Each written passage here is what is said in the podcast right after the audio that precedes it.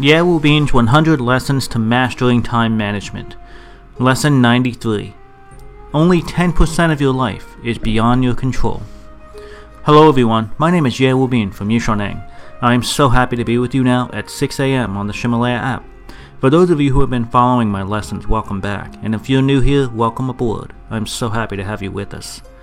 Time is man's scarcest resource. Once it's used, it can never be regained. So if you're not using your time effectively, or if the time you're spending is only getting you further away from your dreams in life, then stay with me. Listen a while, and I'm confident I can help open your eyes to a new path that will get you closer to your dreams. I want to remind you there are 100 classes in this album, and every class lasts about 6 minutes. It is updated at 6 a.m. New York City time each morning. Today we are going to start a new topic emotions.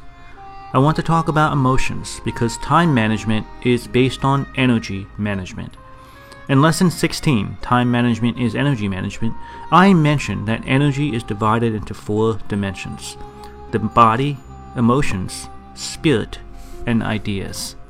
In previous courses, we only discussed energy in its physical form. I have mentioned that through three basic habits of life plus a small habit, that is 3 plus 1, we can increase the energy of our body. These include early hours, exercise, healthy diet, and meditation.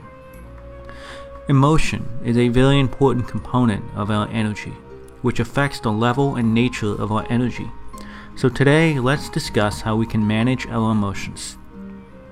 Anthony Robbins, a world class trainer, thinks that the two keys to success are time management and emotion management. You can see that how we manage our emotions has a large impact on our energy level. I think if a person is tired or despondent, it is hard for him or her to work efficiently. If you didn't sleep well, you will feel tired the next day, or if you had a fight with someone, you will feel disappointed and have little energy. So, what will affect our mood? I'm going to share with you a very important rule. The rule comes from Leon Festinger, an American social psychologist.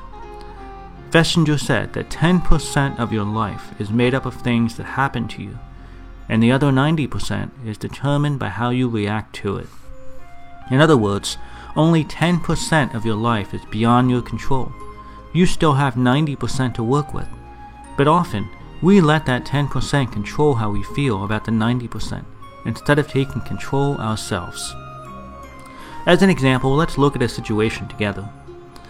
A man put his expensive watch on the edge of the kitchen sink while he was washing dishes. His wife then put that watch on the table so it wouldn't get wet. However, when the son arrived and went to bring bread to the table, he accidentally brushed the watch off the table and it fell to the ground with a thud. The watch was broken. The man became very angry and hit his son. He scolded his wife for moving the watch to the table. The wife argued that she was just trying to help keep the watch from getting wet. But the man said his watch was waterproof. You shouldn't have done that. Then the fight escalated and became very heated.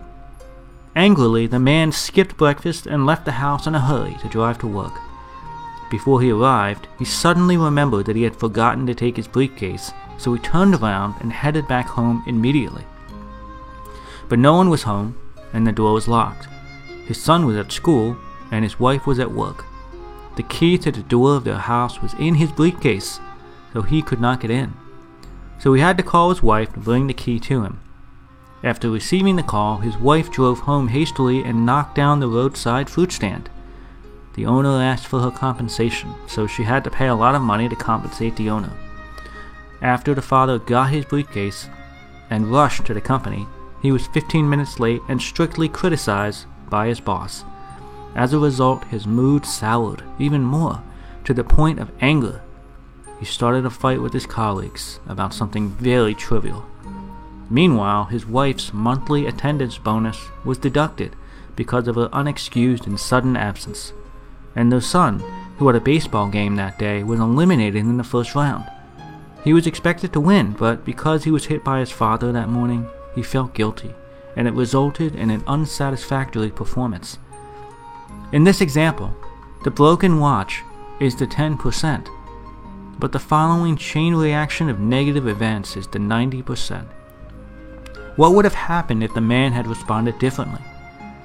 Suppose, instead of getting angry, the father comforted the child and said, Don't worry, son, I can get this watch fixed. It's not your fault. The son's guilt would be comforted, his wife would be happy, and his own mood would be stable. And all of those ensuing events in the chain reaction would not have taken place. You may not have control over the 10% of random events that occur in your life, but you can control the 90% that come after it through your controlled state of mind and behavior. So the rule we have learned today is 10% of life is made up of things that happen to you, and the other 90% is determined by how you react to what happened. True learning comes from reflecting on what happened shortly after it took place. So don't forget to use your diary to look at your actions and how you respond to the 10%. That's all for today. Thank you for listening, and in the next lesson, we will continue to talk about emotion management. Goodbye. These audio lessons are translated by Yixiaoneng's partner Cece and then recorded by her husband Justin. I wish you great success today. See you tomorrow.